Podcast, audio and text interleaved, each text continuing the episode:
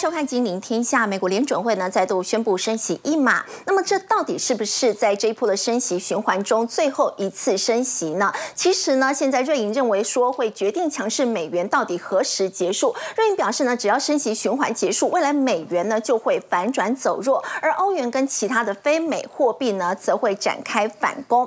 那么，相较于美国一连串升息要压抑通膨呢，在中国大陆现在面临到通缩的问题，到底会不会重蹈日本的覆辙呢？诺贝尔经济学奖得主克鲁曼说呢，在一个不稳定的专制政权之下，中国是否有能力来复制日本呢？他认为说，恐怕呢这个情况是会比日本更糟的，因为现在中国大陆的青年失业率呢已经比日本要来得多了。而另外呢，在台湾的部分呢，现在因为全球经济趋缓，库存去化呢是比较缓慢的，所以中研院呢是把今年全年的实质经济成长率的预测下修到了百分之一点五六，这是。大减了零点八五个百分点，那么整个经济状况是比预期要来的差吗？我们在今天节目现场为您邀请到《金周刊》顾问林宏文，大家好；资深分析师谢承彦，所以好，大家好；财经专家游廷浩，大家晚安；资深分析师纪伟明，大家好。好，我们今天请到陈燕呢。我们看到美国联准会主席呢鲍尔说呢，这个现在联准会的官员不会再预测说美国的经济会衰退了，真的是有机会说，我一方面让通膨降下来，那么一方面呢，我们的失业率也不会太难看。对，实际上这一次呃联总会会议的整个结果，真的就是跟大家预期的一样哦，那也就升息了一码哦。嗯，当然大家还是非常关注他会后的一个谈话。在这当中，其实他也说不排除九月还有升息的可能，但是呢，他让大家有个信心，就因为很多人谈到，哎，会不会衰退？嗯，那衰退就代表要降息啊。他说今年不会，对，今而且他讲的很，我我仔细看哦，他讲的斩钉截铁，他说今年不会降息，他说就算要降息，最快也要到明年去。对，所以代表他对于整个经济的状态是。非常有信心哦。对，那当然就是说，尤其是在 PCE 的部分，当然距离目标还有一段距离哈。就联总会设定目标，但是他说，虽然距离目标还有一段距离，但是以目前的状况以及失业率整体的结构来讲，不会太严重。确实嘛，我们也看到经济这个失业的呃这个就业的状况，其实是逐步的在加温哦。那今年的经济成长稍微有点趋缓哦，但是。基本上，他也讲说，应该就是安全的软着陆了哈。对，那就是不再会衰退，所以整体看起来，那当然就是说，呃，好像就我们就不用那么担心了。那美国国会预算办公室也估算说，利率、失业率上升对消费者带来压力，这个部分有带来压力。可是实际上，因为只要你通膨的部分控制得很好。其实经济是能避免陷入衰退的。对。然后呢，下半年经济成长率又可以来到百分之零点四，未来两年会逐步改善。这背后有一个非常重要的关键，叫消费。嗯。如果我们仔细去看哦，消费者信心指数，其实消费者信心指数我们不是今天节目才跟大家讲，其实我们一个月前就谈了这件事。对。当时我们就已经跟大家预告说，整个消费信心指数其实已经在逐步的一个增温。对。现在我们看到的叫。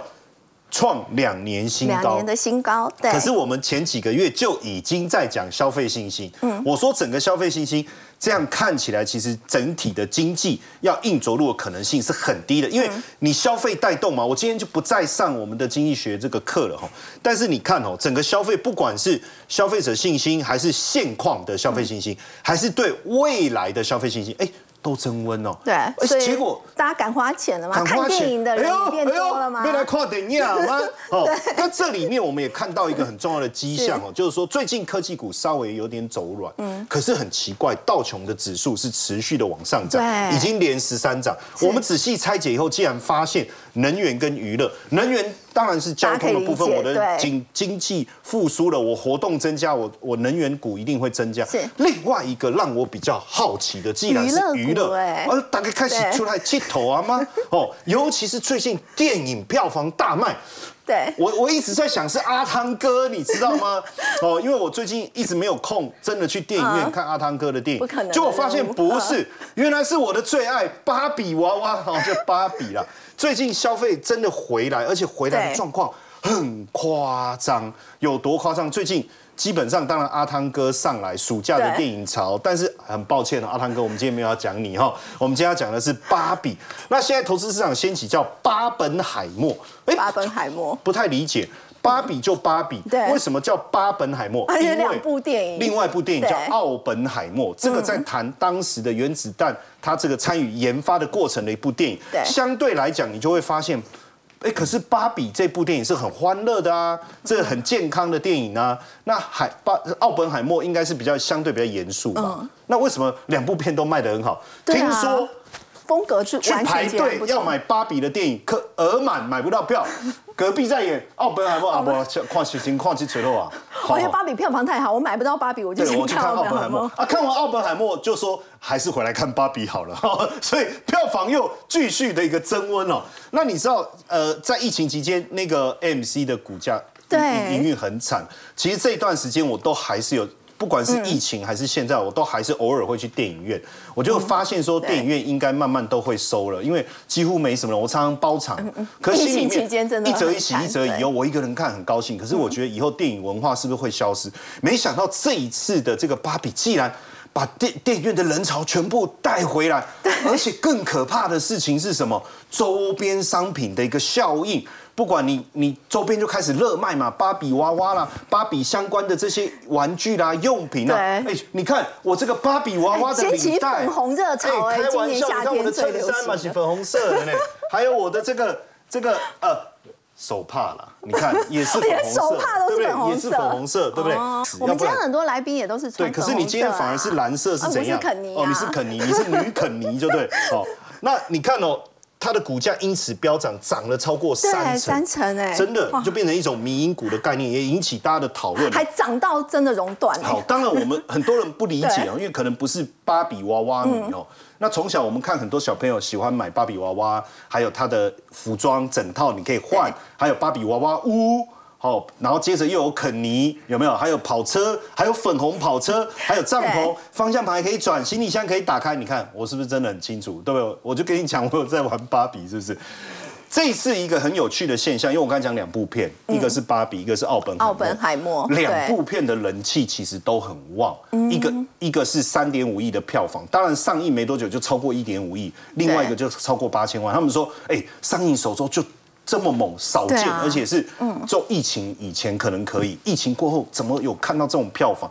结果呢，大家就做了一个比对，因为发现说，哎，好像这个呃喜欢芭比的好像是这个共和党，是不是？他们就哦有这种发现，哎，确实哈，因为那个共和党，你看川普他们那个头发不就金色的吗？而他女儿不是就长得有点像芭比娃娃？以前曾经有人对讲过了哈。那奥本海默就比较严肃，他可能崇尚一些科技研发什么，就比较偏民主党。所以共和哎党的选民比较爱看芭比，对那民主党选民看奥本海默。然后结果呢？你看哦，这是呃红色州就是共和党嘛，吼，那嗯这个民主党是蓝色州。你注意看一下这个州的分布哦，然后跟这个电影票房的比对有没有？对芭比是粉红色嘛对不对？共和党红州嘛，然后你看奥本海默。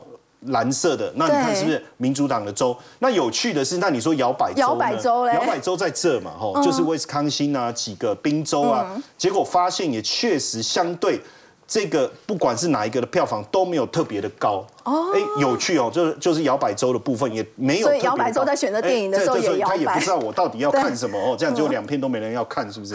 就变这样。哎，这个一个很有趣的。那当然有人就说，那看芭比的票票房比较好，那是不是共和党以后胜选胜选的几率比较高？这个我就不晓得哈。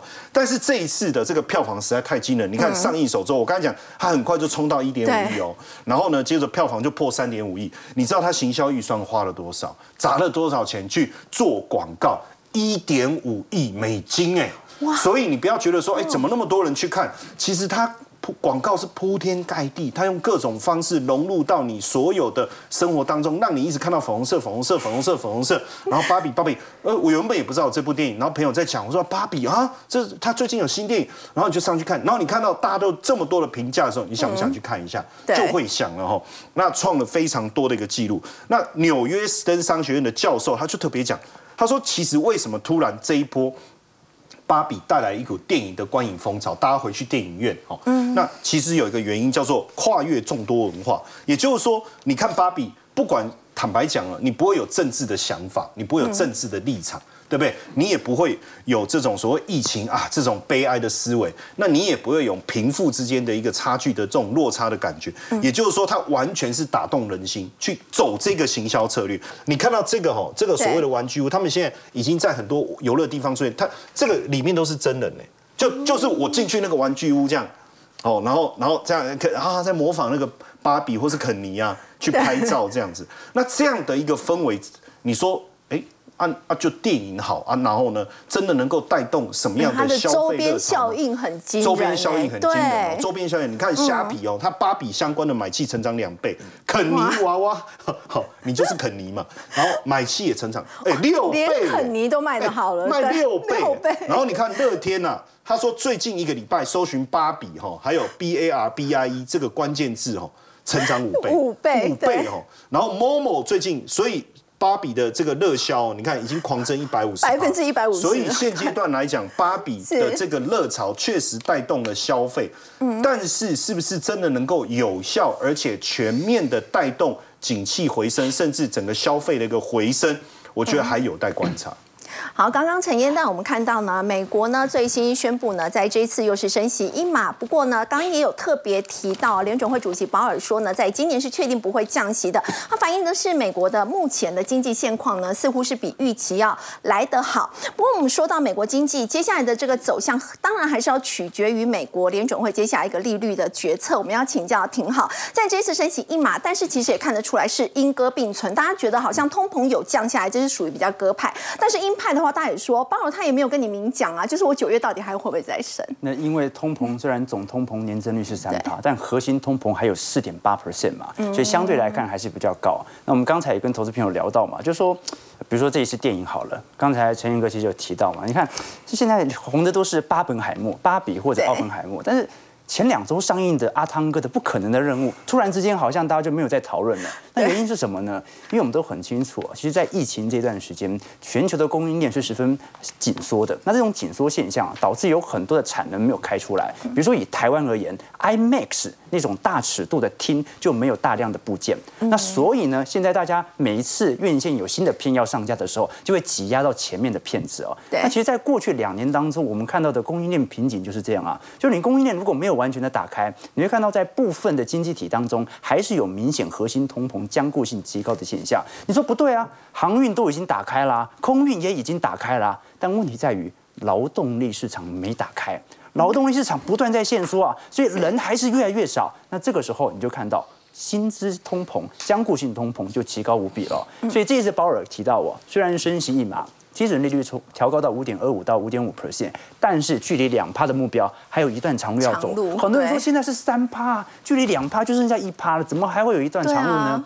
因为核心通膨有四点八 percent 居高不下，所以这一次我们可以观察到，鲍尔态度很明显，叫做 meeting by meeting，也就是未来的升息路径，我不说死了，我根本就不跟你讲九月有没有可能升，也我也不做更多的前瞻指引了，我就看七八月的通膨数据表现出来怎么样，再做决定即可。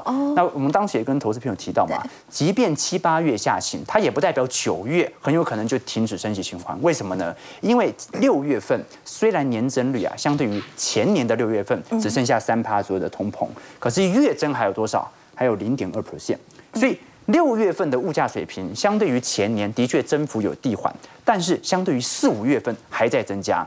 所以如果呃弄不好的话，月增率还在持续，很有可能第四季。通膨又再度上弯了，因为去年第三季基期高啊，所以现在看起来第三季通膨下行速度很快。可是去年第四季基期已经变低了，那通膨搞不好又拉上来了。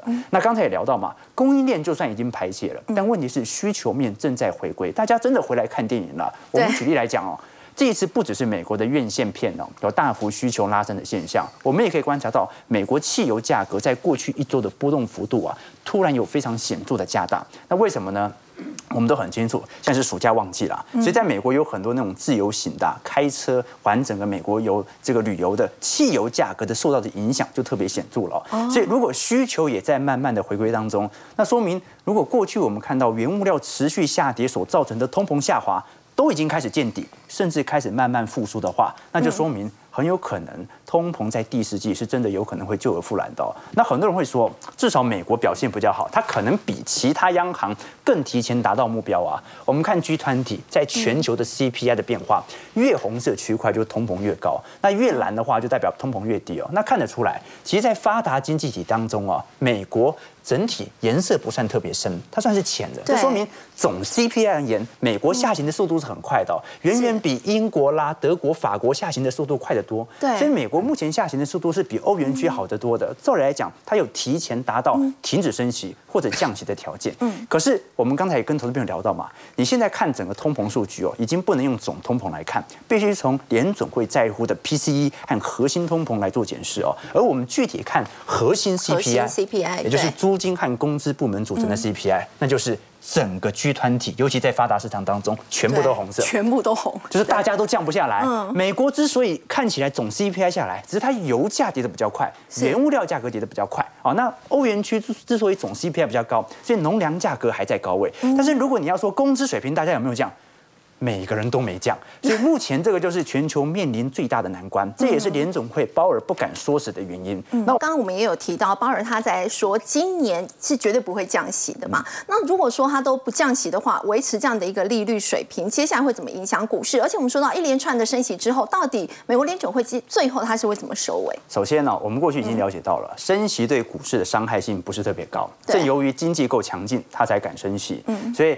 去年是三月份开始升息的，那一直到今年为止，基本上美国股市已经完全收复了去年三月份升息所造成的跌幅，所以升息对于股市伤害性不大。那市场上会比较害怕的是，那如果明年有降息的空间呢？明年它降息，那股市是不是就要崩了？那按照市场的 Fed Watch 预估嘛，明年可能一季度左右会降息啊，那是不是这一波的行情已经来到尾声了呢？我们先说，按照过去以往的格局，联联准会在升息来到尾声之后，它不一定会紧急进行降息，往往会保。持在高原区、平台区一段时间。我们以过去两次的经验来举例哦，比如说一九九四年和两千零四年，当时都是升息升升升升到高点之后，你会发现哦。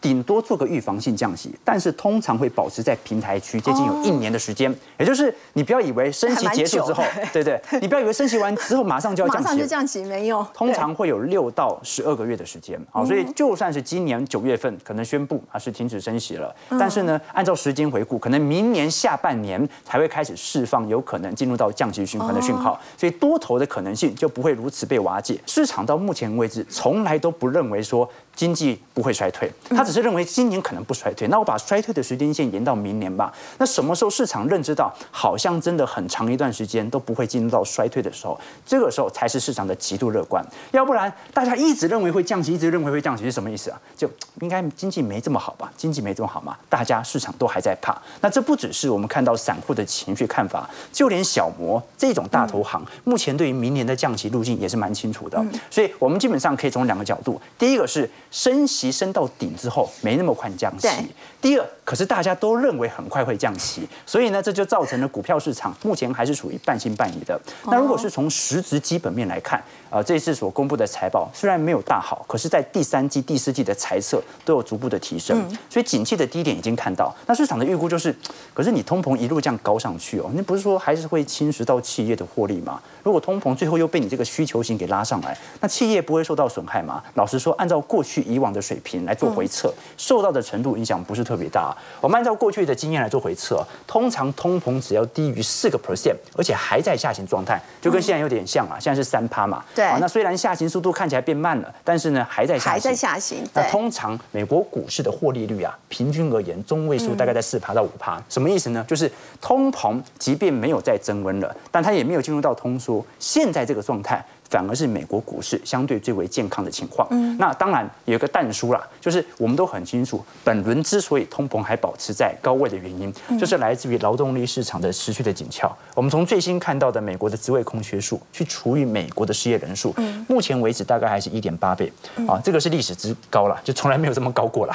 那你为什么有一点八倍呢？就是美国的失业人口啊，大概每一个人大概有一点八份工作可以来做选择，这足以说明目前美国劳动力市场由于退休潮的原因，由于移民法规法案的原因，或者自主啊就业改革的原因啊，导致了今年不可能大规模失业。好，所以我们就可以了解到，如果市场上真实而言，升息到顶之后不会紧急降息，而大家现在又怕怕的持续推动股市增长，而基本面又在转好的话，劳动力市场就有支撑，你就可以观察到，接下来它会持续是一个半信半疑的多头氛围，一路到市场认为它很有可能呃不会再降息了，这个时候才是整个牛市或者多头的反转点。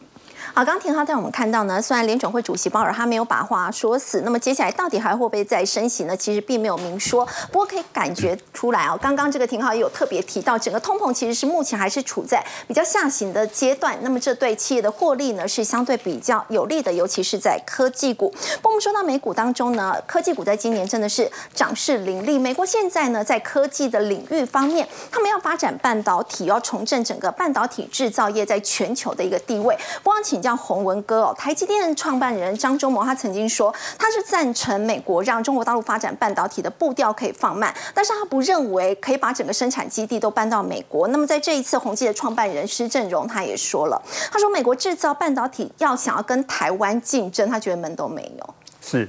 呃，我其实我认同诗仙讲的这个门都没有哈。其实大家记不记得之前魏哲家总裁也讲过门都没有。对。但那时候他在讲的是说，呃，那时候因为台积电去美国投资，大家都说啊会技术外流，会去台化嘛。那我们魏总裁出来说门都没有。哈。那这次诗仙讲的是。美国的呃这个半导体制造没有办法跟亚洲哦台湾跟韩国这样的去竞争，他说这个门都没有，那两个门都没有，我都同意哈，我同意这两个门的哈。那我们先回来看，就是说美国最近哈，它有一个五百亿美金的对，好这样的一个很重要的呃对半导体的一个投资哈。那这个这个晶片计划，其实你你如果去仔细去看哈，它其实是涵盖哈从制造到设计哈研发哈，然后到封测哦到设备。然后再到材料，哈，它是一个一条龙的整个的哦，一个要全面提振美国半导体的领导。制造端投入三百九十亿美元，在研发端也投入一百一十亿美元，加起来是五百亿美元。是，那在制造端这个三百九十亿，当然他他有讲到哈，他们他们要呃建起两个哈，至少两个规模跟技术领先世界的半导体的逻辑晶片制造的本土聚落。好，那另外还有一个就是说最先进的记忆体的制造，好的的一个聚落。那他没有讲明哪两个了哈。不过我们如果去大概简单去推测哈，除了过去半导体在细谷之外哈，现在有两个很重要的中心，一个在阿兹多纳哈，就是亚利桑那，另一个在德州。对。那亚利桑那当然有包括我们台积电嘛哈，也有原来的 Intel 哈。那德州是呃这个三星。好，然后另外 Intel 也在那里，好，那我们的环球金也去那里了，好啊，另外还有美光，好也在德州投资，所以我我我推测就是说这两个聚落哈，应该基本上是在这两个地方了，好，那另外就是说在设计，好，刚刚讲到就是说它一百一十亿美金，哈，它要去做一个所谓的国家半导体技术中心，好，然后还有包括封装的计划啦，哦，大家知道就是说最近那个台积电不是要在龙潭就再盖一个 CoWAS 厂嘛？那是因为，就是说，你你现在这个很先进的这些制造哦，IC 的呃这个产品，它一定要有封装，嗯，好来来搭配，对，所以美国基本上它一定哦，你你不可能在美国做的 IC，然后又又拿回亚洲去做 CoWAS 哦，然后再送到美国去吧，哈，这个基本上不太对哈，所以它会有封装，然后它另外刚刚讲的设备材料，它这些都要做的，好，就说美国的这个投资，好，政府鼓励的这些资金，哈。它在每一个案子里面，他只能占三分之一以下，意思也就是说，他另外的三分之二一定要是民间的资金进来投资，好，所以他就是说，政府是一个类似一个资金，哈，是一个先起的资金，然后他要引导很多民间的资金进来，所以它还是会带动一个整个的产业投资的效果，好，所以你你刚刚讲嘛，它如果三分之一，所以你你会引动的是另外的。两呃两倍或甚至更多，好，所以我我猜是从从五倍到十倍都有可能，所以五百亿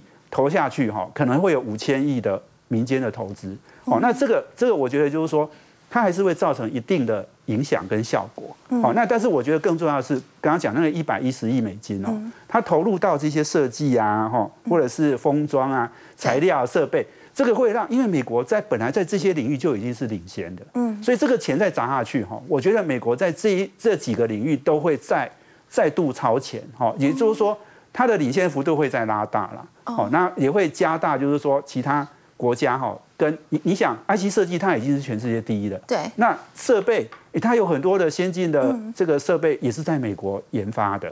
好，那封装，我想美国的在封装哈这个领域，其实它也。不会落后其他国家的，所以以后这个研发的部分投入一百一十亿美元，反而会拉大他们跟其他国家在包括先进封装设备这些的差距。那只是当然，这个他们另外一个问题，当然就是说他的劳动力不足的问题。所以人才是他们最严重的问题。人才，我想是哈，因为他们现在已经有估计，就是说哈，现在有一百四十万的人口的的人员的缺口哈，这个包括技术人员、工程师跟电脑科学家。那其中最大的缺口其实就是电脑科学家，有一百万人。好，那你这个你其实对照台积电最近不是美国的亚利桑那州厂说说减缓投资吗？对，那为什么？因为就是人才不够啊，那个建厂的人也不够啊，这整个的配套哈人才，尤其是人才的部分，我想这个美国，因为过去他没有做这样大的投资，嗯，然后他在这个制造也没有像呃这个就是很多人才都不在这个领域了，他现在要重新恢复，就要有很多人才加入嘛，那短时间也很难去追上。嗯，好，当然除了半导体之外哦，其实 AI 也是美中之间的角力的另外一块哦。不过我们看到，说到 AI 呢，在今年涨势最凌厉的，就会提到伟创。伟创的股价在今年涨幅是超过了四倍。不过在这个时间点呢，却大动作宣布说他们出清了整个立讯的一个持股哦，处分的损失哦是达到台币五十五点五亿元。要请教洪文哥，其实之前伟创董事长林宪明他就曾经说过，他们一定要做这样的一个致命性的改变。觉得他这样的一个改变是成功的吗？是，我想这个伟创其实这个动作，我觉得是已经不是现在在做而已哈，他其实已经做了大概连续几年了哈。对。那这个中间，我觉得一个很重要的动作就是说，他要把原来在呃这个手机哈，尤其是 iPhone 哈，他们这样的一个代工的角色哈，他要把它这个可能是退出哈，不管是从 iPhone 的供应链退出，好，事实上你看他他大陆已经卖给立讯嘛，嗯，好。然后它印度的话呢，它现在也传说它也要卖给印度的厂商嘛，哈，当然还没有确定。但是 iPhone 终究哈，这个成长性已经到了一个瓶颈了，好，所以所有的公司都应该做这样的一个策略选择啦，就是说，啊，一个一个产业已经在开都开始明显的在走下坡。成成熟，然后甚至到衰退，你怎么还会继续在那里做？你一定丢给别人做嘛，你还做更更这个有有能够赚头的生意嘛，哈，所以。我想他们就切入到 AI 伺服器，好，我想现在这个正热嘛，哈，车用软体，好这些，那我想他这样的布局，我觉得是对的，嗯，好，那那这中间当然一个很重要就是说，呃，刚刚在讲就是说哈，我我觉得台湾要做策略调整，基本上也是因为台湾是一个小国家，嗯，好，那我们其实有很，因为我们又做代工，所以我们其实是配合别人，好，所以我你刚刚讲那个立讯，他为什么卖掉？因为其实一个一个很简单的道理，就是说苹果那时候那时候要发展中国的市场哦，其实他们有跟中国政府有做一些交易，然后那个交易就是说，原来台商代工的哈，交给大陆厂商代工，好，那台商呢就移到印度去，那印度又跟中国又搞不好嘛，哈，那印度是一个独立市场，所以让让台商在印度生产，可是看起来这个 iPhone 这利润实在不好，所以我想又陆续像伟创这样要退出了，哦，所以这整个是。国际哈美中的对抗，然后 Apple 跟中国政府的一些妥协，哦，然后台湾其实都是在配合，只是我觉得台湾要在这种所有的政策里面哈，去找到自己的方向。我觉得这个这个伟创这个动作，尤其是股价这么高哈，嗯，哎，稍微降温一下哈，其实这个时间点是选的，选择这个时间点，其实我觉得，那你们我已经跟你们讲说过热了，你们还要买，那那以后套牢不要怪我。好，刚刚洪文哥带我们看到，其实是这一波这个 AI 浪潮呢，它其实也带动整个半导体方面的需求激增。而美国半导体设备大厂呢，科林，我们看到呢，他们公布了最新的财报，这一季的营收还有他们接下来这个获利的展望呢，其实都是比市场的预期要来得好。要请教伟明哦，我们看到呢，在这一次，其实连高盛都已经非常看好 ABF。补载板接下来的一个需求。那么我们可以看到说，最近美股是财报季嘛，所以有很多重磅级的这些科技股还有半导体公司都陆续的开始公布他们的财报。而我们很在意的是，到底对于接下来下半年甚至到明年，我们这一些大公司怎么看我们的景气循环，还有对整个产业的看法？我们看到今年有很多的公司是不断的在下修他们的投资金额的资本支出。可是呢，今天哎，你没有这样子的坏消息，就是好消息。我们维持了今年的资本支出，而且。且他还给了另一个弹书哦。什么叫弹书？它有一个上行的空间。他指出了 AI 伺服器在数据中心的渗透率哦，只要每提升一个百分点，我们的这个 WFE 就是这个投资的支出金额啊，会增加十到十五亿美元，也就是大概会增加一点多个百分点到将近两个百分点。是。那为什么会这样子讲呢？其实科林的执行长 Tim Archer 也告诉我们了，说生成式的 AI 它是一个新的科技、新的技术，它甚至说是我们二零二三年之后未来十年、未来二十年的一个新的成长动能都不为过。所以目前我们只是在一个应用的初期阶段而已。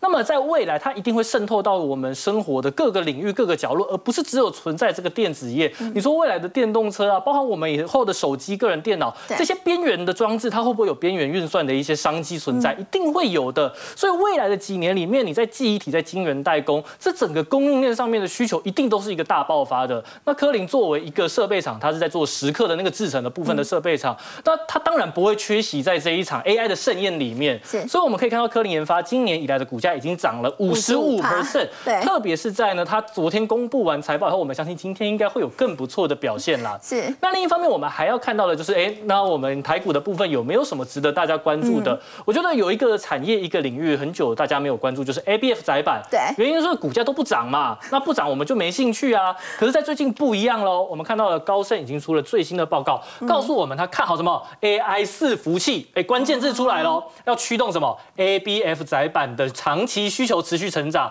所以呢，就给予了我们的新兴、锦硕跟南电都变成了买进的平等。嗯那这个目标价大家参考参考就好了，因为目标价你只要稍微调一下参数，调一下本益比，你想给多少就可以给多少。昨天新兴法说会，那他公布的这个第二季的获利数字，事实上是优于市场预期的。是，虽然他有认列一些业外，所以让他的毛利率稍微掉了一点，不过整体的表现，因为 AI 伺服器的关系，所以导致它的整体诶的表现是比市场预期还要来得更好的。可是呢，诶，星星也告诉我们，在第三季的时候，营收应该是跟第二季打平啦。嗯，听起来好像没有太好。不过我们说了，你只要是在预期之内的坏消息，它就不会是坏消息。对，所以在目前看起来，ABF 的市场反而有一些极端的需求进来。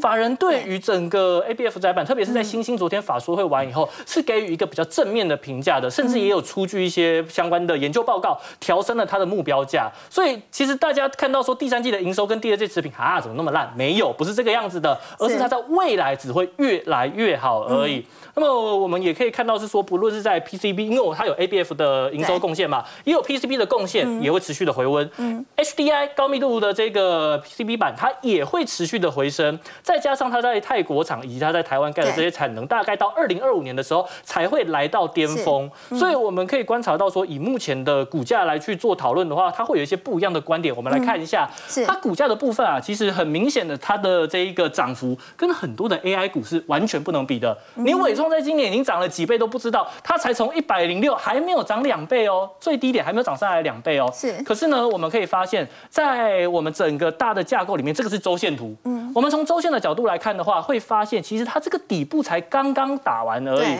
所以说，你在这个位置上面，法人调升平等，不觉得就很有想象空间吗？嗯特别是它已经除息完了，而且它已经填息了。虽然在法说会完以后，股价稍微有所波动，不过啊，整体来看，我们还是认为它上方的空间跟很多已经估值很高的 AI 股比起来，它是有比较有一些想象力的啦。对。那我们从它的营收结构来看的话，ABF 仍然是一个最大的观察重点。所以，如果后续 ABF 的营收贡献能够再拉起来的话，它的数字只会越来越漂亮。而且它不像其他有些 AI 股，在今年真的是已经有点涨多的。对，没有错。它最主要就是因为基期够低，那它未来的它的毛利率这些财务数字表现只会越来越好而已。所以我们要看的是什么？现在有没有哪些一样是低基期的股票呢？然后有成长。对，没错。因为 AI 已经涨这么多了，那么在昨天这个联储会已经确定升息完了以后，你不确定性下降，资金就容易外散，就是所谓的扩散的效果嘛。因为大家原本只喜欢在舒适圈里面，我就做 AI 就好了嘛。啊，你不确定性结束了以后，哎，我再出去外面。所以我们来跟大家分享说，我们有观察到的哪些东西。第一个是二四八一的强茂，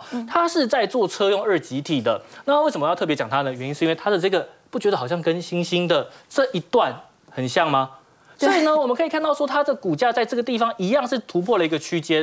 所以我们从基本面来去做观察的话，第一个它形态 OK，第二个法人的筹码也开始在进驻，第三个它的基本面有没有还不错？我们其实仔细看它的营收状况，很多的公司现在营收都还没有回到之前的高点哦，但它的营收已经即将回到高点了。是，所以你说它在未来的基本面数字，不论是在财报还是营收开出来会不会很漂亮？我们认为答案是肯定的。嗯，那么我们从它过去最好的话，一季不要说最好了，我们平均算下来大概赚一点八块钱，你乘以四倍，大概就是七点多嘛。所以现在本一比看起来十几倍，你跟现在很多的 AI 概念股比起来，动辄三十倍啊，这个东西是不是就很有想象空间？是。所以它在很多的产品也开始放量，像是一千两百伏特的这个 IGBT，在六月也都开始量产了。我们认为在接下来，如果题材能够回到车用，强茂它就是一个大家可以蛮值得注意的。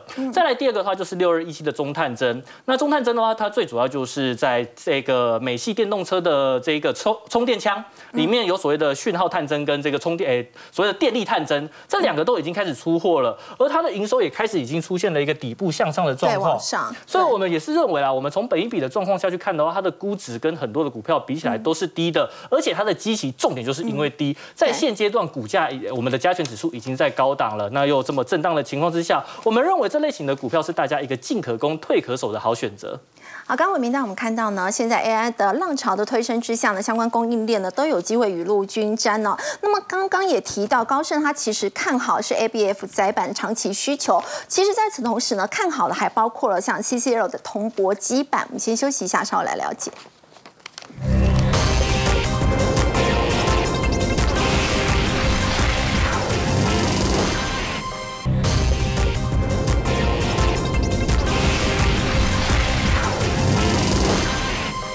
刚刚们有提到呢，高盛其实非常看好的是 ABF 窄板的一个长期需求。其实看好的还包括 CCL 铜箔基板。呈现 CCL 铜箔基板呢，相关的个股在最近股价表现真的涨势非常凌厉哦。而且，但是我们今天要特别关注的是金居这一家公司，因为它曾经是连年亏损，而且股股价的部分还曾经跌到鸡蛋水饺股。对，刚刚伟明在讲这个 ABF 窄板也好，PCB 板也好，现在我们 AI 议题对这个的需求一定是全面性的一个爆发，所以他们叫全。全境扩散，现在你只要沾到 AI，股价就已经涨。但是我们得去思考哦，就这些高阶伺服器、AI 伺服器，它所用的 ABF 载板也好，PCB 板也好，你上游的铜箔厂就变得非常重要。对，所以大家回推以后发现，哎，铜箔厂最近的股价好像也开始动起来。最主要当然在这里，所以金居在 AI 趋势上，不管是高频或高速铜箔领域，确实营收占比也有上来，大概在二十五。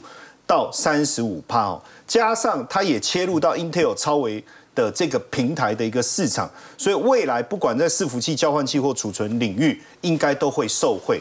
所以也看到最近股价也确实有开始动起来。对，当然大家现在在整个 AI 议题全境扩散的情况下，一定是开始去不断的找嘛，就往上游找，我觉得绝对可以理解。但是基本上以呃。我讲铜箔，它是一个随着景气循环的一个产品。现在当然这个产业上来了，景气好像上来了。可是当这个产业景气下去了，那是不是就又下去了？因为说实在，铜箔也不是什么很难切入的一个领域，大家都可以做哦，就会出现这样的一个情况。大家当然在想这件事。不过金居到底有什么不同哦？我们也来往下看哦。因为刚才我就在讲这件事情，就是说它是一个景气循环的一个产品，确实。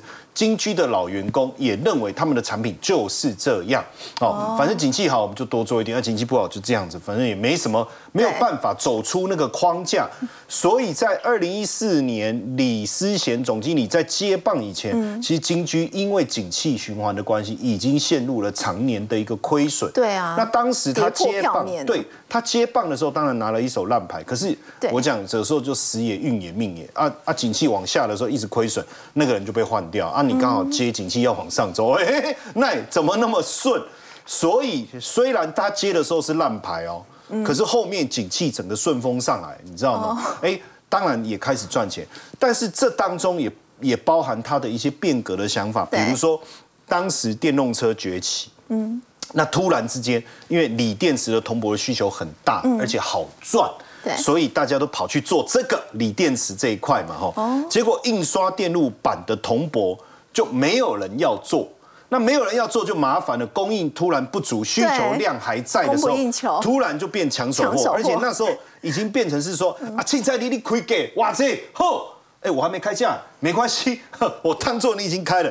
就在这种优渥条件的情况下，就是客户开开随便，哎，真的是客户就是随便你开价，当然公司就赚钱了。那赚钱你也得忘，你别忘了这是一个景气循环的产业，你如果不趁这个时候去做变革。那景气一往下走，你是不是又要换总经理？哦，所以赶快趁景气好的时候转型。他就开始去思考我们要做些什么事情。刚好二零一七年，Intel 要推伺伺服器，嗯，这个新这个平台，那你要做认证。哎，那我刚才讲铜博士本来大家都可以做，现在可以认证以后，你的材料升级了。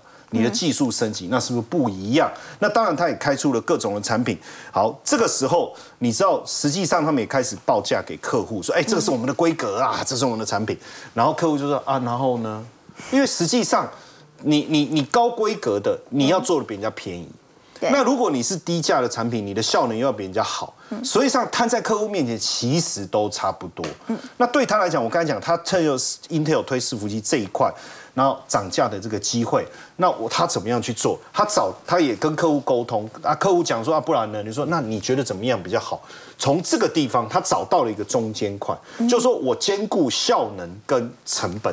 就打出了一个新的世界，所以为什么你这一波你看哦，它不管我们刚才讲网通产品也好啦，伺服器产品也好啦，甚至电动车也好啦，其实它都能够介入，就是因为它的效能有能够提升出来，但是成本也能够帮客户考虑到，就是一个新的级别。对，当然在这过程中有很多的改革要做。嗯。啊，我刚才讲很多都老同事嘛，啊，你就景气循环，就啊，你是能怎样？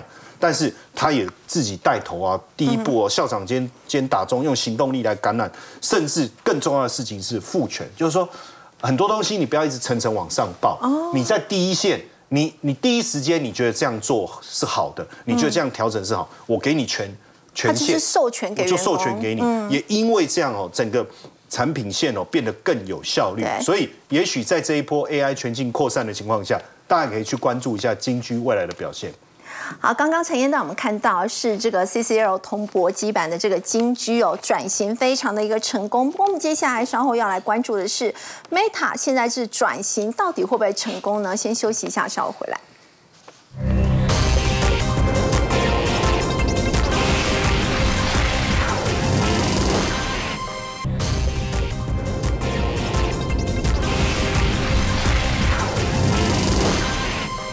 好，脸书母公司呢，Meta 最新的财报跟财测都是优于预期的。我要请教挺好，就在这一次主要是广告感觉回来了嘛？但是我们也知道，这个祖克伯一直想要转型，你觉得他成功的机会大吗？这个广告营收啊，虽然有一点高于预期哦，但至少从中长期而言啊，它只是一个慢慢的复苏过程，比较类似于景气的拉抬效果，并不是说它在脸书的用户上有多大的增长力度，所以导致广告营收的回归。所以我们还是要比较谨慎来看待这一次股价上的拉抬。因为脸书它不是普通的跟大盘一起涨，它今年以来涨幅已经高达一倍以上了，仅次于辉达。好，所以在这种状态底下，啊，它的财报到底有没有如市场所预期表现来的如此亮丽？尤其在今年的三四季度，就值得留意了。不过我们可以先可以先观察到，至少今年二季度的会计年度营收啊。整体营收是相对于去年成长了一成一，嗯，去年营收很不好哦，对。啊，但前年营收更不好，好，但是呢，我们可以了解到这一波获利上有显著的拉升，美股来到二点九八美元，有一个重要原因啦，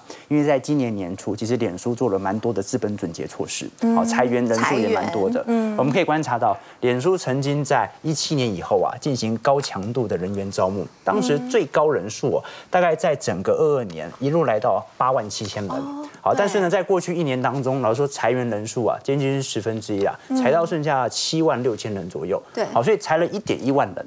那一点一万人这种显著的成本支出的下滑，导致它的获利反而因此有转好的迹象存在。是。那另外一方面呢，脸书在过去一段时间，也是二一年以后，由于呃当时看到广告营收业务啊，已经有逐步见顶的情况，当时又有一些隐私权的问题、法律上的争议，所以它开展了第二个部门，就元宇宙部门。那元宇宙部门是大家比较关注的。因为你能不能让脸书正式的转型？因为不管怎么说，社交媒体其实早早就已经饱和了嘛，能不能转型就要看元宇宙。不过这一次，Meta 旗下专攻元宇宙的部门 Reality Reality Labs 哦，目前亏损金额虽然不大了，但是目前还没有正式的获利，所以我们反而要观察一下，如果你进行了资本准结。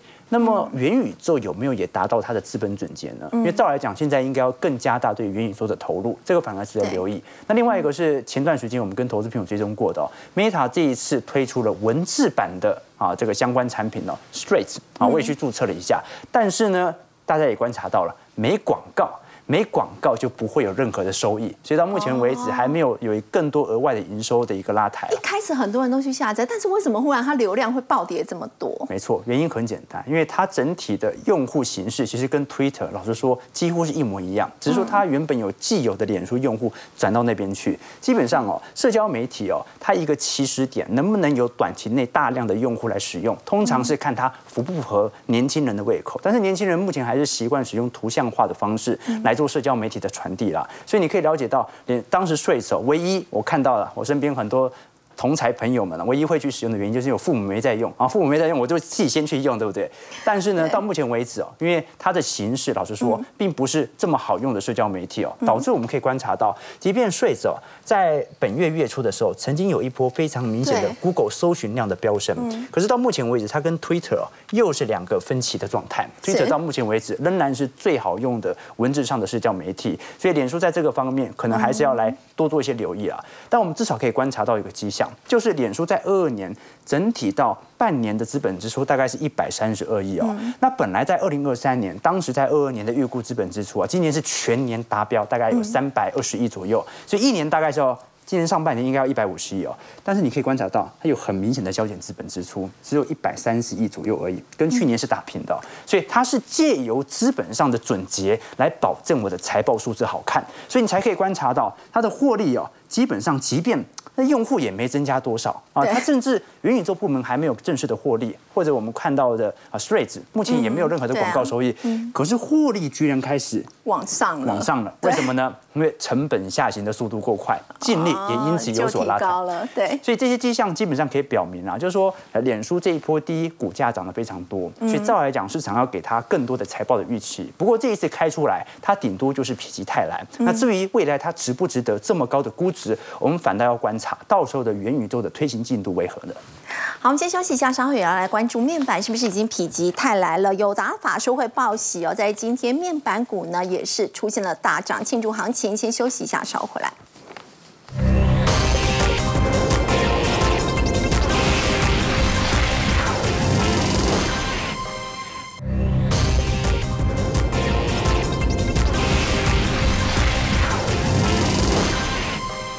友达法收会呢，他们第二季的这个。亏损呢已经是大幅度的收敛，所以今天的股价是大涨超过了百分之八。我请教伟明啊，群创在下个礼拜要接棒，现在大摩已经是抢先看好了。因为在昨天友达法说会上面就告诉大家说，哦，我们这个亏损大幅收敛，我们甚至在下半年的时候有机会可以由亏转盈。转盈，所以今天的股价就受到激励。那么其实这个法说会的重点第一个是看毛利率啦，终于转正了。虽然你还没开始赚钱，但毛利率已经先转正了，而这个亏损也已经开始收敛。不管怎么看都是好消息。而且呢，对于展望来讲的话，什么最差的时时间已经过去了，下半年又是电子旺季，所以当然这一些利多的消息就有机会能够推升股价往上走嘛。那再来，大家期待的是什么？哎，接下来群创要接棒了，对，群创接棒法说会不会讲的一样好呢？当然一定一样好，因为他们面对到的面板报价是一样的。是，我觉得这个地方我们先不要看股价，我们先来看现金报价好了。嗯，我们其实上次上节目的时候，在四月份我也用过同一张图，当时我们的现金报价只能看到大概这个位置吧。那那个时候我们在四月的时候，哎，大概是在这个地方。我们当时就告诉大家，面板股后面要讲的是什么？你的现金的这个面板的现金报价再来会高于成本价。第一个题材是这个，而在这个题材什么时候发动？在股价的这一根大长红。当时这一根呢，就是说你的现金的这个面板的现金报价已经突破了成本价，所以未来就有机会可以干嘛？由亏转盈。所以呢，这一个股价就突破了原本的整理区间。但是后来你说突破完以后呢，又马上一路喷上去也没有，没有，它又整理有一段时间。对，因为还没开始赚钱。可是我们看到现在哦，这一个报价已经来到了一百一十三块钱，这个是最主流的五十五寸电视面板。在接下来我们还会看到面板继续涨价，而且在这个价格上面的话，面板厂已经能够由亏转盈。所以在今天法说会的利多。多之下，哎，我们不鼓励大家在这个位置上面追价，因为它有可能会拉回。可是我们长期来看的话，接下来。